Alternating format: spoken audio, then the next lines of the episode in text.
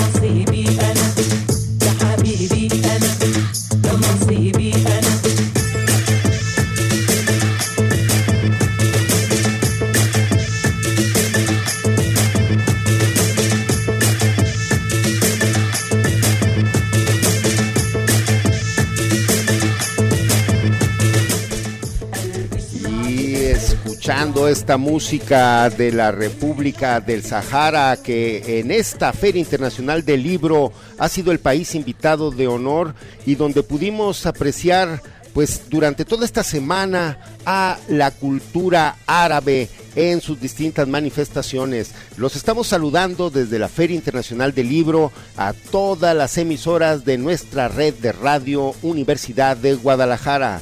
Saludos a Ocotlán, a Lagos de Moreno, a Ciudad Guzmán, a Puerto Vallarta, a Utlán, a Meca, Ocotlán, Ciudad Guzmán y por supuesto aquí en Guadalajara donde estamos transmitiendo. Pues toda esta semana hemos visto también eh, en esta feria de la inclusión que no solamente eh, el idioma español como representante de nuestra lengua eh, ha tenido presencia, hemos tenido pues como les mencionamos y como escuchamos de fondo, pues obviamente a nuestro país invitado la, el país de Sarja que eh, pues nos ha manifestado también su literatura, su gastronomía y dentro de esta feria, por supuesto, no pueden quedar exentas la participación de los pueblos originarios. Estuvieron también diferentes conversatorios. El día de ayer se entregó el PLIA, el Premio de Literaturas Indígenas de América, y se han suscitado, pues les menciono, conversatorios, recitales de poesía. Los invitamos a todos ustedes a que se apresten a venir hacia la Feria del Libro que se está llenando. Por lo pronto los vamos a dejar con esta entrevista a Citlali Chino Carrillo. Es una psicóloga y defensora de su territorio. Ella participó en el conversatorio de Mujeres en Lucha por la Tierra. Ella es una mujer indígena birrárica de Tuxpan, lo cual es el anexo de la localidad de San Sebastián Teponahuaxtlán, esto allá en el norte del estado de Jalisco. Vamos a escuchar a Citlali Chino Carrillo. Me encuentro en la Feria Internacional del Libro. Acaba de concluir la mesa de mujeres y la lucha por la defensa del territorio, por la defensa de la tierra. Y se encuentra una compañera de una comunidad birrárica, ahorita nos va a contar de dónde viene, la compañera Citlali Chino Carrillo, que también nos diga, pues bueno, si es licenciada, estudia, a qué se dedica también. Buenas tardes. Buenas tardes, sí, efectivamente estudié la carrera de psicología, pero pues por todas estas problemáticas que uno vive en la comunidad, pues también se, se dedica a otras cuestiones eh, como la defensa del territorio, este, la exigencia de nuestros derechos como mujeres indígenas. Y pues creo que el hecho de llegar a estos grandes espacios, ¿no? En donde se reflexiona sobre las diferentes situaciones que por las que pasa nuestro país, pues son fundamentales también que se escuche pues, a nosotros como mujeres indígenas.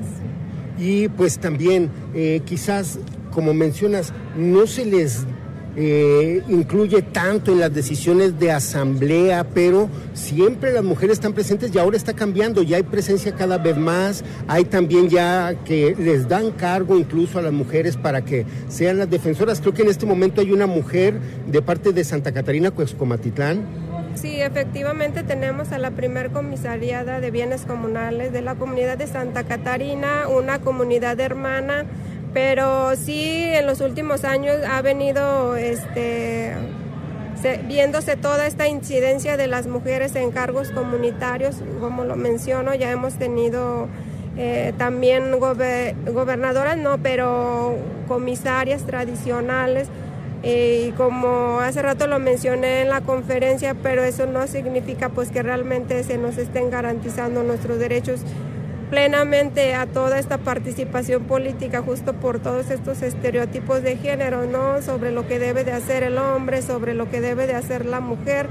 Y pues sí ha sido muy complicado para nosotras que tenemos un cargo, en mi caso pues tengo un cargo agrario y, y pues uno tiene que enfrentarse a múltiples formas de discriminación, no solamente este... Mmm, comunitarias, sino también violaciones sistemáticas graves a, nosotras como mujeres por todas estas carencias de, de, de, servicios básicos, ¿no? como la educación, la salud, entre otros temas. Y, y, aparte también el tener un cargo pues implica estar malabareando con todas las actividades del hogar, con los hijos, eh, con estas actividades de de lo comunitario y de igual manera con lo profesional, ¿no? con lo laboral. Entonces, pues sí ha sido un camino difícil, pero igual creo que pues es un ejemplo de que también podemos eh, avanzar como mujeres y claro, todo también de manera colectiva, como siempre lo hemos venido haciendo. En este momento hay varios frentes de lucha de parte de las mujeres birráricas eh, para acompañar, como este año vimos, la marcha que hicieron a la Ciudad de México, la comunidad de San Sebastián, pero luego se fueron sumando también el, resto de grupos, hubo representatividad también de Santa Catarina, incluso de eh, Tateiquie. En, allí también vimos a las mujeres. Entonces, como mencionas, es momento en la que también se les está otorgando estos cargos, como mencionaste, y también pues ya se les está dando también más oportunidad de participar y pues creo que es fundamental su apoyo y aporte, porque no solamente está en la cocina y en atender a los niños y en acompañar al marido, también tienen ya ahora estos cargos políticos. Eh, así es y creo que la incidencia pues debe de estar en todo, no solamente en lo comunitario, sino también desde lo municipal, desde los congresos, ¿no? En donde se toman decisiones importantes para las mujeres y pues creo que a, los estados, al estado eh, mexicano le compete pues también buscar estos me mecanismos estratégicos para que haya esa eh, participación efectiva, porque sí hay leyes y tratados que, que, avalan la participación política de las mujeres e incluso las acciones afirmativas ya ahora con, con esto de, de lo electoral, sin embargo, pues sabemos que se ha venido dando mucho la usurpación de estos cargos y que, como lo menciono, pues son espacios importantes para nosotras que en los que realmente deben de estar mujeres, no que viven todas estas discriminaciones y que conocen el contexto amplio de todas las problemáticas. Vimos eh, de repente este mismo año también una oposición en un municipio en La Yesca porque se, pre- se pretendía imponer una mujer como candidata que no era birrárica, ¿verdad? O, y también se ha dado ya en, os- en otras ocasiones también con los hombres, no solo privativo de las, de las mujeres en este caso. Eh, pues yo creo que en todas partes se viene dando estos casos y ese es un ejemplo de, de La Yesca, ¿no? Del municipio de La Yesca, en donde pues una mujer eh, ajena a la, a la comunidad pues eh, se hacía pasar por mujer indígena cuando en realidad no era así. Y justo también eh, muchas veces esto lo permitimos nosotros también como pueblos originarios, ¿no? Por, por eh, no digo que esté mal mm, a lo mejor apoyar algún partido político, pero pues yo siento que al final de cuentas pues también eh, muchas veces eso es lo que nos ha dividido como pueblos, porque si, si quisiéramos nosotros, si nos organizáramos de manera colectiva, pues a lo mejor este ya hubiera eh, mujeres presidentas municipales o incluso hombres, ¿no? Pero pues eh, siempre los partidos nos han dividido y pues con ese discurso falso, ¿no? De que las cosas van a cambiar para bien y, y pues eso es algo pues que sí nos ha afectado demasiado. Sí, eso recuerdo que fue un partido el que propuso esa candidatura, pero como decimos, una candidatura cachirul, ahora que está el Mundial. Eh, oye, bueno, y que nos pudieras decir eh, qué luchas están enfrentando ahorita las mujeres, cuáles están acompañando en estos momentos para que la gente se entere los frentes de lucha que tiene el pueblo birrárica, pues eh, no solamente en el estado de Jalisco, trasciende los límites de nuestro estado. Eh, pues sí, como lo mencioné ahorita, nuestra situación más latente es la invasión de nuestros territorios eh, comunitarios, ¿no? Actualmente la comunidad de San Sebastián y Tuxpan tiene eh, 10.700 hectáreas invadidas por ganaderos de Guajimil. Entonces ya este es un conflicto agrario añejo que tiene más de 65 años y que se han interpuesto demandas y que también se han ganado, pero que el mismo mm, gobierno federal pues no ha, queri- ah, no ha querido darle este avance, no ha querido entregar recursos pues ahora sí que para indemnizar a estas personas y, y, y, pues de igual manera también con la situación de Wirikuta que que, también la comunidad interpuso, pues eh, ahora sí que un amparo para que se cancelen las concesiones mineras y, y pues eh, tampoco no ha habido, mm, eh, ahora sí que, que resultados visibles, ¿no? De decir que, o sea, de cuándo nos lo van a resolver, han caído mucho en lo de las consultas, pero de igual manera, pues yo siento que eso solo es como, mm, como algo político, ¿no? Para decir que se está dando cumplimiento, pues, eh, a, pues a todo esto que, que exigen instrumentos internacionales como el derecho a la consulta, pero pues ya en los hechos pues es muy diferente. Eh, Citlali, ya para no interrumpir, ya para terminar, algo que quieras agregar y si gustas mandar pues algo en Birrárica también, pues para que dentro de esta feria de los libros y de las letras también la, la lengua birrárica tenga presencia. Así es. Pues solo agradecer la entrevista. Aquí vamos a seguir este defendiendo y ocupando también desde ahora pues estos espacios que también nos corresponden a nosotros, que también le corresponden a nuestras lenguas, ¿no? Y pues muchas gracias Pamparios Arreteo Eria Kane Iwama Wirari Tari Ricarrene Zeta Enieka Enane Puyeka la fil eh, neti tere wate neti kurata te takia kari tie timia me kinra ku ane pero te na eri wani ya recarga mu bajura warrahu ni pues eh, rekena ku kani Muchas Pamparios. gracias. Sí. Gracias.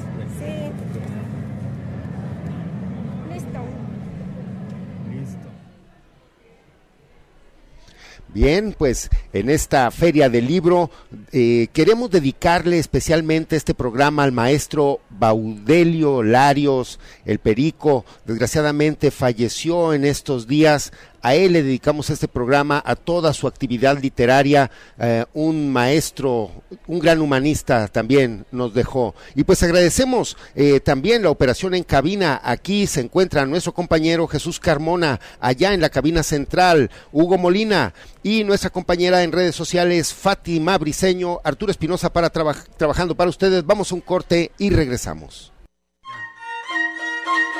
Territorios. Coincidencias de identidad milenaria. Continuamos.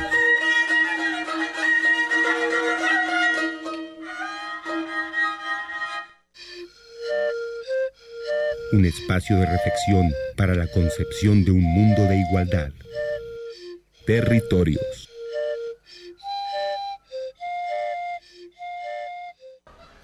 Regresamos aquí a la cabina de Radio Universidad de Guadalajara en la Feria Internacional del Libro y pues estuvimos escuchando anteriormente este conversatorio Mujeres en Lucha por la Tierra, donde pues la compañera Citlali Chino nos presentó este contexto que viven las mujeres allá en la localidad de San Sebastián Teponahuaxtlán, en el norte de Jalisco. Y ahora escuchemos a la compañera Vilma Rocío Almendra Kiguanás. Ella eh, es una hablante de la lengua Nasa Misak del departamento de Cauca, allá en Colombia. Ella nos habla sobre las mujeres y las compañeras asesinadas y el, pues, la lucha que ellas están llevando a cabo también por la liberación de la tierra. Todas estas actividades fueron organizadas por el Centro Universitario del Norte. Escuchemos a Vilma Rocío Almendra. Vilma Almendra, de Colombia. Sí, del El- Cauca. Del Cauca, bien. Es una región. Sí, el Cauca es un departamento Ya. y Cauca, nuestra lengua materna Nantric, significa madre de los bosques. Cauca es madre de los bosques y estamos al suroccidente del territorio que mal llamaron Colombia porque no debería llamarse Colombia. Ya. Vilma Almendra, estamos en la Feria Internacional del Libro dentro de esta eh, participación de las mujeres, esta mesa que acaba de terminar. Vienen también de esta misma exposición en la mañana en la Casa Zuno. Es algo que veíamos ahorita con la compañera Citlali, que afortunadamente cada vez hay más inclusión de las mujeres en estas luchas, pero son espacios que han batallado mucho para que se les reconozca en las asambleas de sus propias comunidades. Claro, yo creo que ahorita es más visibilización, porque las mujeres siempre hemos estado ahí. Por ejemplo, en mi territorio las recuperaciones de tierras se iniciaron en los 70 y las abuelas nos contaban que quienes iban adelante eran las mujeres con sus bebés atrás, col- colgados con sus chumbes, sus cintas tejidas en telar. Entonces las mujeres siempre han estado. Eh, cuando se hacen las asambleas, quienes garantizan los cuidados, la alimentación son las mujeres. Si hay un líder visible y reconocido es porque detrás de él hay una mujer que le lava, que le plancha, que le da de comer, que le cuida a los hijos, que le educa a los hijos y que consigue para comer, porque como él es líder no tiene tiempo para cuidar y menos recursos si es una organización autogestionada para dar. Entonces, todo está a espaldas de las mujeres, solamente que ahora están siendo más visibilizadas. ¿Por qué? Porque las mujeres han ido eh, queriendo romper ese espacio de... es- yo no rechazo la cocina, porque la cocina es un espacio lindo para tejer propuestas, para tomar decisiones y para alimentar las discusiones que, que van a llegar luego a la asamblea de nuestros territorios. Entonces es un lugar muy bonito, pero tenemos que atravesarlo todas. Qué bonito también sería que los hombres se turnen en la cocina, sino que ahora pues hay mujeres que han pasado, han trascendido un poquito la cocina y están en cargos, digamos, de las autoridades que no habían antes. En el territorio de nosotros, por lo menos en los últimos 15 años, se ve más mujeres gobernadoras, ahora se habla nuestra lengua, ¿no? Sadwesh o tútenas, que toman el bastón de autoridad y dirigen. Lo hacían antes desde la cocina, desde la familia, ahora lo hacen desde la organización. Desafortunadamente, en estos últimos cuatro años, a pesar de que las mujeres han sido más visibles en cargos de poder dentro del territorio, han sido las más asesinadas. Tenemos cuatro compañeras asesinadas en los últimos tres años. La primera fue la compañera Cristina Bautista Taquinaz, asesinada en el 2019. Después asesinaron a la compañera Sandra Liliana Peña en el 2021. Después nos asesinaron a la compañera, a esta compañera Argenis Yatacue el año pasado. Y terminando el paro nos asesinaron a Beatriz Cano. Entonces, ¿por qué están matando a las mujeres? Porque el sistema está viendo que las mujeres son la base de la resistencia, se están haciendo visibles y están rechazando las violencias no solamente de adentro, del machismo que hay adentro, sino también de las políticas estatales, transnacionales y patriarcales que nos están matando. Eh, mira, creo que tocaste un punto muy importante en el sentido de que, bueno, la cocina, como bien dices, es un lugar pues muy digno de las mujeres, por supuesto, eh, y el campo, porque muchas de ellas también cultivan sus propios alimentos. Y pero también eh, últimamente, digo, más allá de también esta defensa y lucha por el territorio, también han estado atrás en la educación, en la salud de sus comunidades, de sus familias, como bien sabes también, hasta en la preparación de plantas, porque, pues bueno, de medicina, sabemos las eh, eh, marginación, el- pues sí, las desventajas que tienen los pueblos originarios para también estas cuestiones de la salud, y pues también eso se repercutió con la pandemia, ¿no? Y entonces, como mencionas, las mujeres tienen una carga laboral en casa que creo que a veces la minimizamos, sino que la invisibilizamos también. Pues bueno, en este sentido, ¿qué opinas al respecto? Les toca cargar, como mencionas, no solamente en lo educativo, en lo, en lo de salud, sino también esta presencia en lo político, que también creo que es muy importante ahora. Y justamente una de las discusiones que tenemos, por lo menos desde Pueblos en Camino, que somos un grupo, ahí sí minoría, porque como intentamos caminar también las apuestas, espejándonos en las zapatistas, en las kurdas, como intentamos como tratar de estar un poquito más allá del Estado. Entonces también estamos renombrando la política, porque a veces nos han metido en la cabeza que participación política es solamente cuando yo como mujer puedo ocupar un cargo o en mi comunidad o en el gobierno. Y estamos reduciendo que es altamente político tener comida orgánica, es altamente político tener una educación descolonizada, es profundamente político tener una salud basada en plantas. Obviamente no podemos desechar los sistemas de salud porque no tenemos clínicas y de un momento a otro que necesitemos una cirugía, pues la vamos a usar. Pero es altamente político la reproducción de la vida cotidiana para comer, para educar, para sanar y para convivir. Y eso también es político. Entonces, ya que eh, están avanzando las compañeras en participación política, como lo conocemos visiblemente por ocupar un cargo, es importante, pero no por eso se puede descuidar los cuidados políticos concretos y cotidianos que nos garantizan la vida. Eh, Valerie, Valerie, llevan también, eh, bueno, eh, este, todo este trabajo, eh, ¿qué regiones o qué luchas se están llevando en específico en el Cauca?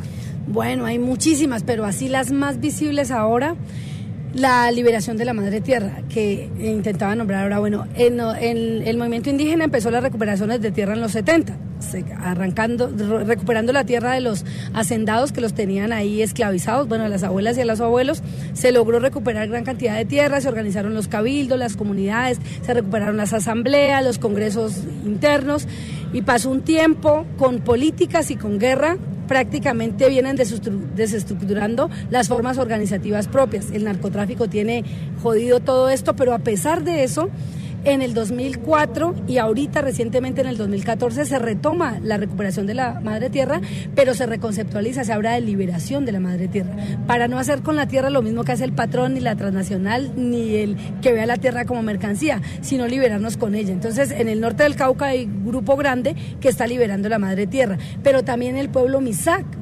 empezó a liberar la madre tierra y está dando una pelea fuerte contra Smoothfit Cartón Colombia que tiene invadido los territorios de Pino. Ellos en el paro anterior y, y el año pasado tumbaron las estatuas de Sebastián de Belalcázar, que fue el supuesto fundador de Popayón y de Cali, pero masacrador, genocida, ladrón, que nos tiene un legado de muerte. Entonces, el pueblo nace y el pueblo Misak en el Cauca se han visibilizado mucho. Ahora actualmente por una lucha por descolonizar el territorio del imaginario, una lucha por liberar la madre tierra y luchas pequeñitas y aisladas contra los extractivismos, porque pasamos un momento muy difícil de cooptación y captura. Cuando hay un gobierno que se llama del pueblo, entonces las luchas como que se opacan, eh, no alzan su voz porque es como alzarle la voz al compañero que pusieron ahí, pero el aparato estructural de despojo sigue andando igual.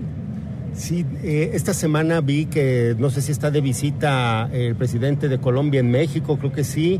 Eh, hicieron una declaración muy fuerte en ese sentido al, al cuestionar esta política ya de más de 30 años, esta política de la guerra contra las drogas, pero pues ha sido más bien una guerra contra el pueblo lo que se ha vivido. Entonces, esto ha afectado a las comunidades indígenas de muchas maneras porque en ella están los territorios donde se cultiva y donde se procesa las drogas. Exactamente. Y como acabas de decir, ha sido una guerra contra los pueblos, no ha sido una guerra contra las drogas. Porque justamente que hayan masacres, que hayan asesinatos selectivos, desapariciones, feminicidios, eso levanta el costo de la cocaína. Claro, porque se va escaseando, entonces, por lo menos lo que vemos en el Caucaseso.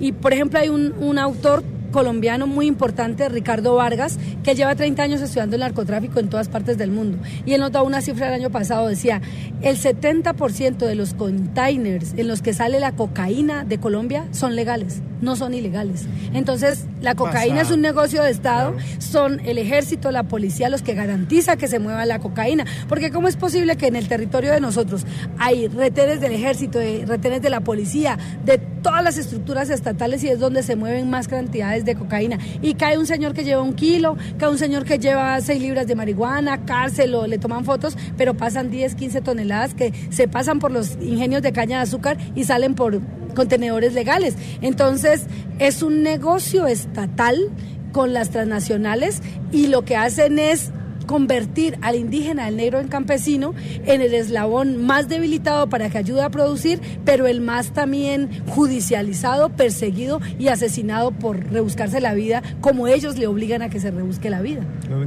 Se dice por acá, es la carne de cañón que alimenta todo esto. Exactamente, son la carne de cañón, mientras que los verdaderos narcotraficantes están en los cargos más altos del país, en otros territorios y la gente la siguen matando. Llevamos después del acuerdo de paz casi 2.000 asesinadas y asesinados en el territorio. Entonces, ¿de qué paz estamos hablando? ¿Y a quiénes están matando? A quienes se oponen al fracking, a la minería, a los monocultivos y a todos los proyectos de muerte. La Pero explotación de los recursos hídricos. Exactamente. Entonces, por ejemplo, un ejemplo chiquitico en la Macarena, un territorio que es el, el pulmón del mundo. Ahí encarcelan a compañeros que cortaron seis árboles. Encarcelan a una señora de 60 años por tener una escopeta porque caza. Pero le conceden la Amazonía a las petroleras, a las hidroeléctricas y a los, de los monocultivos. Entonces, ¿el Estado para quién trabaja? ¿Para los pueblos o para las transnacionales? Tremenda esta mesa sobre las mujeres y la lucha de su territorio. Y eh, también, eh, ¿dónde mencionaste una organización? Eh, ¿Qué realizan? ¿Dónde se les puede localizar? Ah, bueno, yo, la verdad, yo no represento ni ninguna organización, ni institución, ONG, ni fundación. Nosotros nos hacemos llamar Pueblos en Camino, pero es una iniciativa que busca, o sea, que el fundamento que tenemos es tejer resistencias y autonomías entre pueblos y procesos. Y a pesar de todo, tratar de caminar la autogestión, la autoorganización y el autocuidado, que es tan difícil en este contexto tan patriarcalizado, estatizado, colonizado, racializado, es muy difícil, pero lo intentamos hacer. Tenemos una página www.pueblosencamino.org. En YouTube pueden encontrar los videos de los libros que hacemos, de las conversas que hacemos, de los encuentros, aunque nosotros como política interna tenemos que de lo que hacemos solamente tratamos de publicar un 10%, porque si nosotros damos toda la información de lo que hacemos, pues es más fácil que nos rastreen y nos jodan. Entonces, un 10% de lo que hacemos es público en Facebook, en YouTube y en la página. El resto son conversaciones íntimas desde, la desde las contradicciones, crítica y autocrítica para ver cómo transformamos cotidianamente también. Bien, pues eh, por último, no sé si puedas mencionar algo en lengua, pues para mandar un saludo acá, algo con lo que quieras cerrar también, algo que, que, que se, que se nos haya pasado y que gustes comentar. Y por último, algo en lengua también, pues para mandar un saludo al público de México. Bueno, como los agradecimientos en las dos lenguas, porque yo, pues obviamente no hablo ninguna de mis dos idiomas originarios. Debería hablar el Nasayugüe por mi pueblo Nasa y debería hablar el Nantric por mi pueblo Misak. Pero pues obviamente soy consecuencia de la colonización más colonizada y estatizada. Exactamente, alfabetizada, civilizada, ciudadanizada. Mejor dicho, todas esas capturas que tengo que ir quitándome, pero no sé ninguna de mis dos lenguas, pero los agradecimientos principales, por ejemplo, en, en, se dice pai pai, es agradecer, y en Antrix se dice un cuá, un cuá. Muchas gracias. No, al contrario, muchas gracias. Visitaremos la página también para darle seguimiento. Gracias Felicitaciones. A. Gracias, muchas gracias. gracias.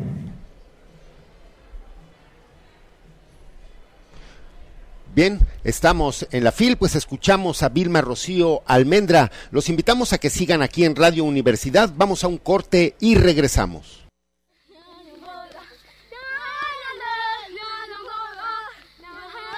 Escríbenos a radioterritoriosudg.hotmail.com.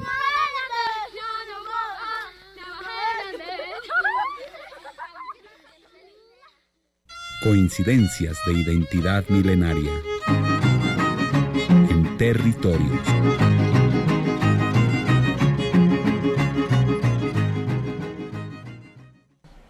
Bien, y pues para seguir escuchando este, eh, pues el océano que vivimos también de publicaciones y de lenguas, de expresiones, escuchemos esta charla que se llevó a cabo el día martes, donde el autor Fidel Almirón, es un autor y editor en lenguas originarias del Perú, estuvo pues ofreciéndonos una, una reflexión acerca de lo que representa publicar en lenguas originarias y también nos ofreció, nos ofreció un recital de poesía en lengua quechua. En esta presentación estuvo Guadalupe Domínguez, quien es un especialista en pueblos originarios y todas estas pláticas fueron organizadas por el Ministerio de Cultura de Perú y la librería Carlos Fuentes. Escuchemos a Fidel Almirón y eso pasó, fue un acto muy violento, pero pasó y es la realidad de muchas personas. Yo les decía que hay 17, habemos 17 millones de personas indígenas, pero eh, hay muy pocos hablantes de lenguas indígenas en México. La, mayor, uh, la mayoría de personas que hablan una lengua están en el centro, en estados como Hidalgo, como Puebla, y la lengua más hablada es el náhuatl. No sé si tú sabías este dato, Fidel.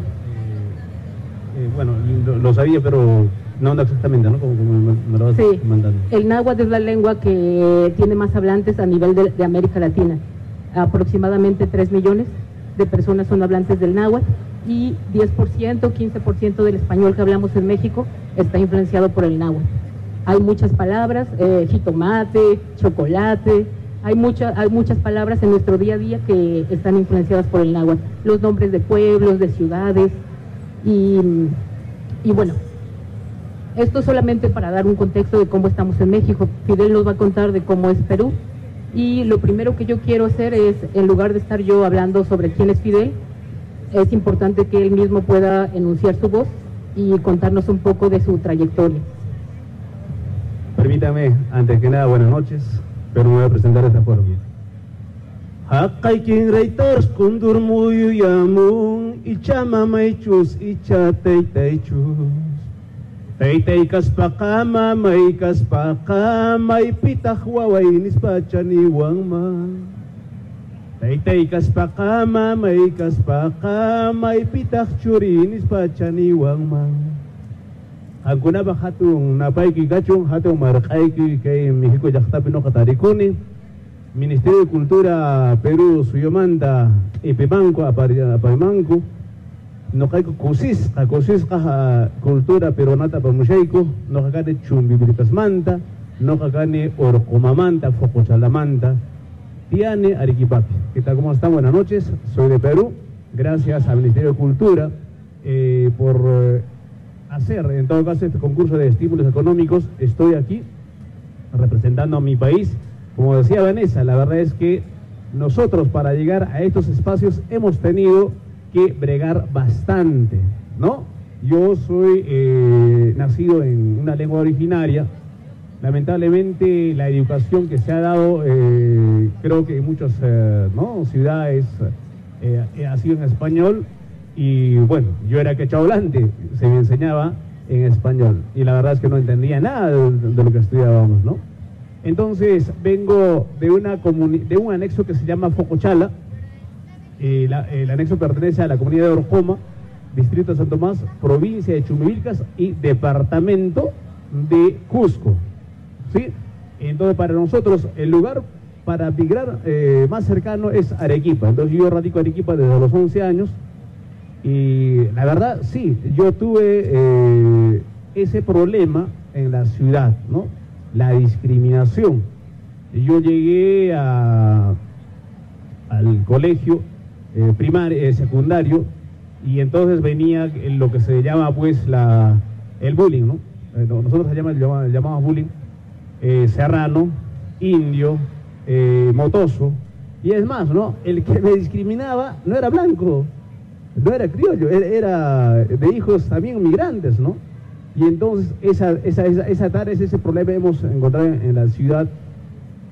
Más bien en el siglo XXI ya no veo, ya no veo eso, ¿no? Ya no veo, creo que ha ido quemando etapas, ¿no? Le estoy hablando de los años 90, donde todavía eh, el campesino bajaba a la ciudad y era pues, eh, trabajaba como muchacho, allá nosotros llamábamos Natacha o Natacho, pero en, el 2000 yo ya veo que, por ejemplo, en el Perú, de alguna manera, eso ya se ha dado, entonces ya, tienen, ya, tienen, ya tenemos derecho los, los, los migrantes, ¿no?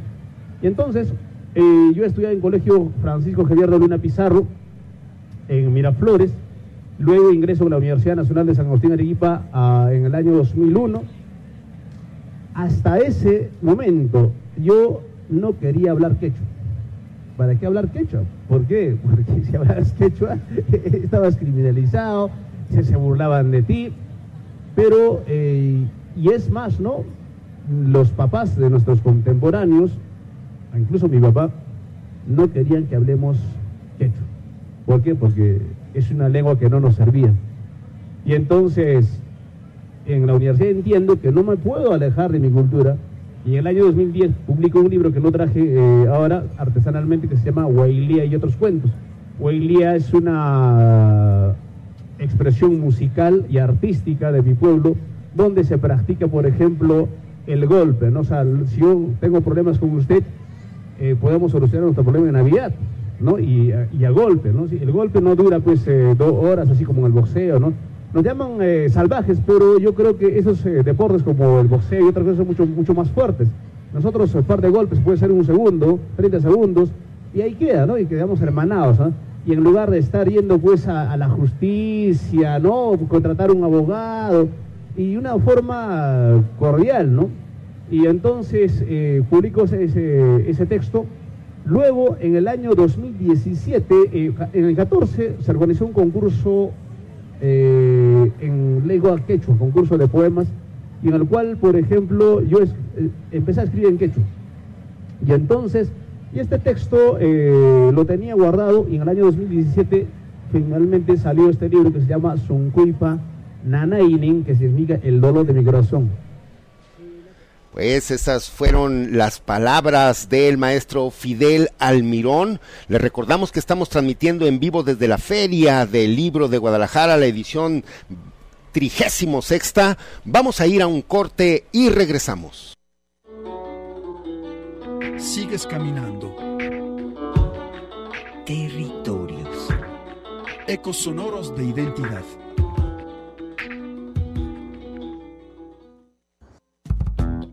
Territorios. Un espacio para la comunicación sin fronteras.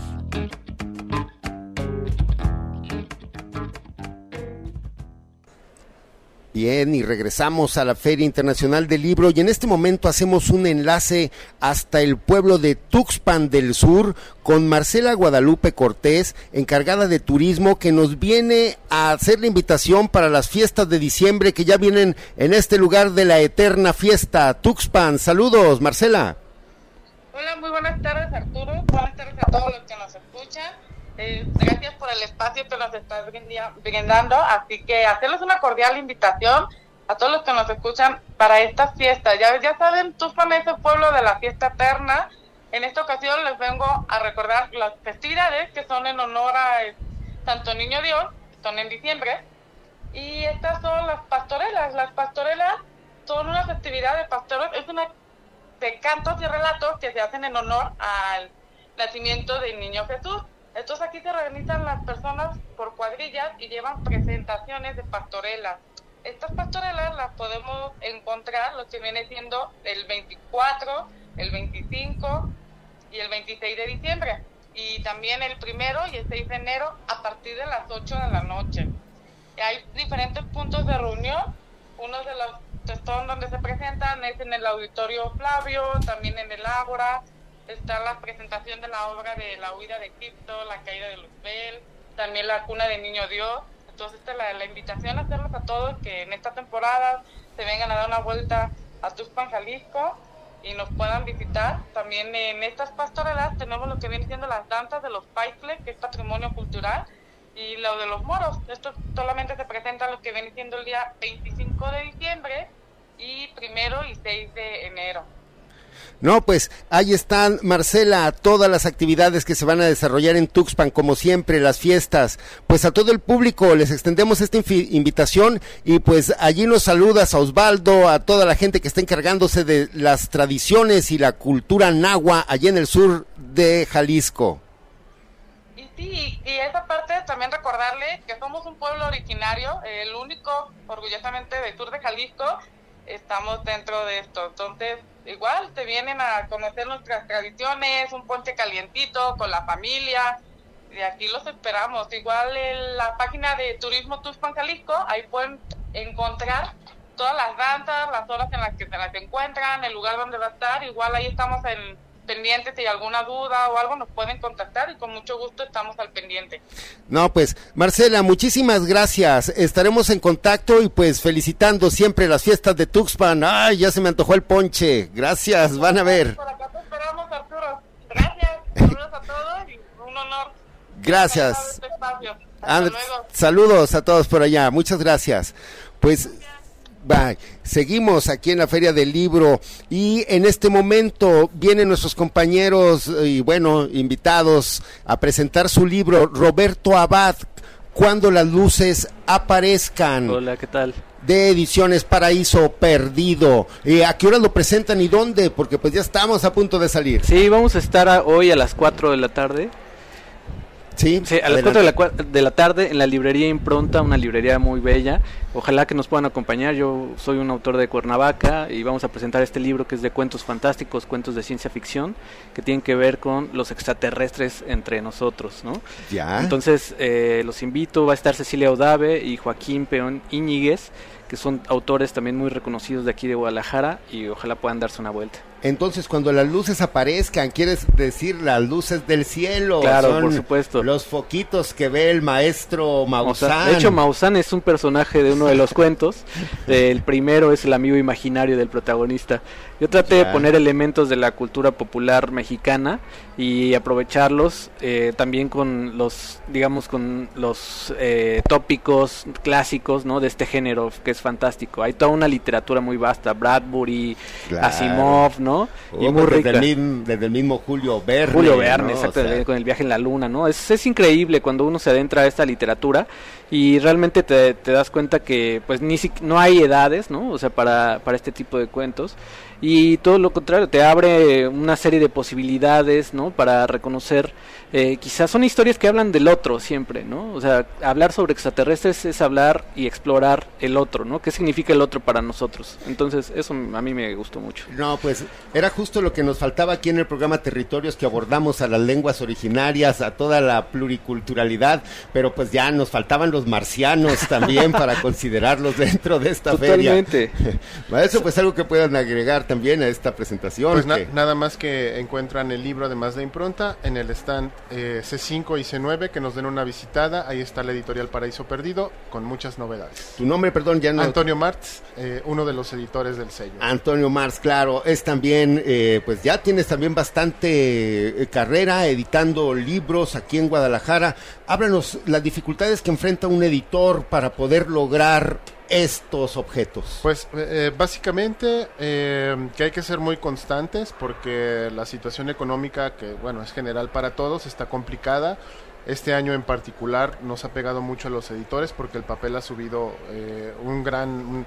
eh, pues no sé, se ha dificultado poder imprimir. Pero en general, eh, creo, no, no, no me gusta sonar quejumbroso, creo que tenemos que ir a la búsqueda de lectores eh, y que en estos tiempos un libro puede ayudarnos como a evadirnos por momentos de la realidad. Entonces, más que, más que ver las dificultades, sería como, pues eso, invitar a que nos sigan apoyando, a que eh, conozcan los eh, proyectos locales de Guadalajara, de Jalisco, de sus ciudades y eh, pueblos, etcétera, y pues apoyen. Básicamente.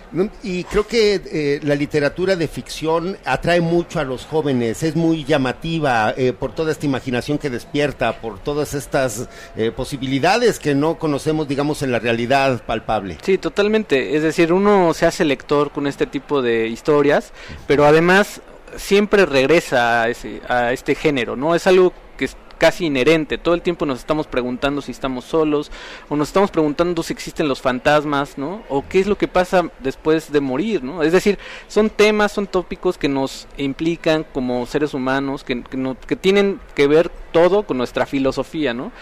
Por ejemplo, el Día de Muertos, ¿no? Eh, toda esta idiosincrasia de que los muertos regresan, ¿no? Es parte de esa imaginación fantástica que hemos, digamos, generado en colectivo, en comunidad.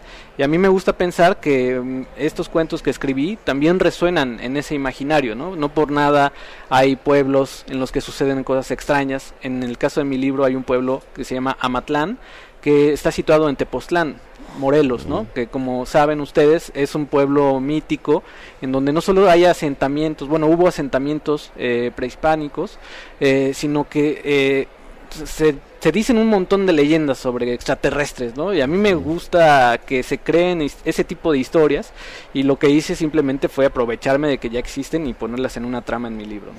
Eh, yo tengo muchas ganas, mencionas a Tepoztlán, claro, es también el Teposteco, hay un Exacto. cerro mítico para Sí, las sí, sí. cuestiones de apariciones de ovnis, pero yo le tengo mucho, muchas ganas a la zona del silencio, acá entre Durango y pues Coahuila, ¿no? Sí, sí, En es- sí. no he ido, pero sí eh, tengo ganas porque también dicen que hay avistamientos y que no jala el radio y cuestiones magnéticas. Sí, totalmente. Estos lugares como que nos dan una, una aproximación, ¿no? A, a la sensación que yo creo que debe generar la literatura, ¿no? Este tipo de literatura sobre todo inquieta y cuando llegas a esos lugares, pues lo que te pasa es que te saca de, de sí, ¿no? Es decir, tú te confrontas con el lugar, ¿por qué no se escucha, no? ¿Por qué siento esta energía tan especial al subir el cerro y sentarme en la pirámide, no? Entonces ese tipo de aspectos yo creo que están vinculados con la literatura fantástica, con la literatura, literatura de ciencia ficción, porque justo tocan esas mismas fibras, ¿no? Esa misma curiosidad que está en todos los lectores. Eh, mencionabas, bueno, a, bueno, a Bradbury, yo recuerdo a Robert Bloch, a, pues sí, los, los grandes del, del género de la ficción a nivel global, pero en México, eh, digo, aparte de tener a Roberto Abad, conocemos a otros eh, escritores de este género. Que Sí, totalmente. Digo, pues al menos tú lo conoces porque Sí, andas en claro. el gremio. Hay una tradición eh, ya que empieza a enriquecerse, que empieza a ser vasta, ¿no? Y que, digamos, hace 20 años se contaban un poco con los dedos, pero a- hoy hay eh, escritores de mi generación que están haciendo muchas cosas. Por ejemplo, de los que iniciaron en el género está Gerardo Horacio Porcayo, que es uno de los primeros, eh, o el primer autor que escribió una novela cyberpunk, ¿no? En México, ¿no? Entonces es muy importante su obra. Está también Bev, está Cecilia Odave, ¿no? que es una de las también una de las representantes del fantástico mexicano, Bernardo Esquinca, eh, Él es de aquí él es de acá, ¿no? Entonces hay toda, hay un grupo, Viviana Camacho, eh, ahora se me van los demás, pero, pero ahora hay un grupo y o hay una serie de escritores que están, digamos, pensando el género y además están proponiendo cosas, dialogando con otros creadores del mundo, no solamente de México. Y yo creo que esa es una apuesta muy interesante. Creo que el género fantástico cada vez tiene más lectores, cada vez tiene más interés por parte de los, eh, los editores, ¿no? Y eso pues se debe un poco a, a que hay un auge en sí del género, pero también a que se empieza a reivindicar a ciertos autores que son canónicos para nosotros, para nosotros los mexicanos. Por ejemplo, Elena Garro, ¿no? Elena claro. Garro escribió Fantástico, es una de las pioneras del género fantástico mexicano y no había obtenido el reconocimiento hasta ahora que empieza a leerse desde esa óptica, ¿no? Pero están otros, eh, Francisco Tario, Amparo Dávila, ¿no? Es decir, tenemos una tradición y es una tradición que ha estado ahí, pero que ha quedado relegada, ¿no? Porque, bueno, el canon nos decía qué leer, ¿no? Y, y- y lo que nos decía qué leer eran obras realistas en su mayoría. Siempre estaba ahí Aura, por ejemplo, de Carlos Claro, Fuentes, Fuentes, ¿no? claro, claro. O el, eh, Pedro Páramo, ¿no? En el- Arreola Arreola, tiene. siempre estaban estas piezas canónicas, pero ¿qué pasaba con Amparo Dávila? ¿Qué pasaba con Garro, con Tario, no? Estaban un poco a la deriva. Y entonces ahora hay una, digamos, un movimiento y una necesidad de revi- reivindicar esas plumas. No, no, pues que no se nos pase cuando las luces aparezcan. Roberto Abad se presenta hoy. Hoy, hoy a las 4 de la tarde en la librería Impronta. Por favor, vayan. Este, yo soy de Cuernavaca, así que me va a dar mucho gusto conocerlos, eh, hablar un poco sobre el tema y del libro. No, no, como decía Fox, hoy, hoy. no citemos a Fox, por No, favor. bueno, perdón, es, es otro de los marcianos Es otro marci- es otro sí, marciano. los marcianos malos. ¿no? bueno, muchas gracias. Bien, Antonio, pues muchísimas gracias. Con esto nosotros agradecemos en el control operativo Jesús Carmona, allá en cabina Hugo Molina y a toda la gente que viene para la FIL, truchas porque hay un bonche de carros para llegar, así que vénganse con tiempo y no se la pierdan, que ya son los dos últimos días. Así que muchas gracias por su atención, sigan aquí en Radio Universidad de Guadalajara. Territorios. Territorios. Territorios. Voces vivas del color de la tierra. El Congreso Nacional Indígena tiene unos principios, son servir y no servirse, representar y no suplantar, construir y no destruir, obedecer y no mandar, proponer y no imponer, convencer y no vencer, y bajar y no subir. Una de sus consignas dice, nunca más un México sin nosotros. Los esperamos nuevamente el próximo sábado a las 12 del día. Agradecemos el favor de su atención y sigan escuchando Red Radio Universidad de Guadalajara. Territorios.